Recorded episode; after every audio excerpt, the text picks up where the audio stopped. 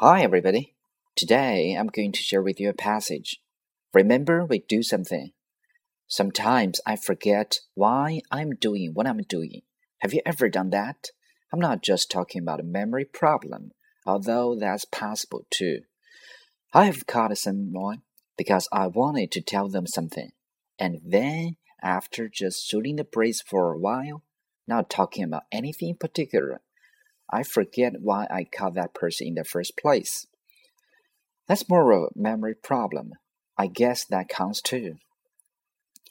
But I'm talking about a deeper problem, a bigger why. At one point, there was a reason we do something. For long term projects, we need to remind ourselves of that reason. It's always good to ask ourselves why. Why did I start to learn a language? Why did I join this club? Why am I friend with this person? Why did I get married?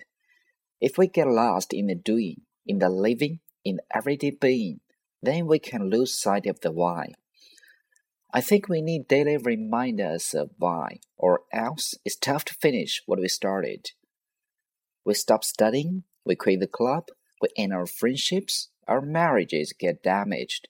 There's nothing wrong with asking why. In fact, Sometimes I think it can be very healthy and it help you appreciate what you have and what you are doing. Talk about it. If there's something you're doing but you've forgotten what you started it, is it kind of distant memory? Did you ever forget what you were doing something midway through it?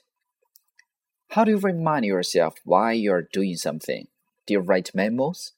Does your mind ever go blank and you suddenly forget what you're doing? Do you ever space out and not pay attention to what's going on?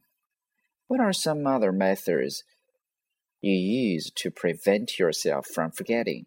What do you do when you see someone that you know but have forgotten his name?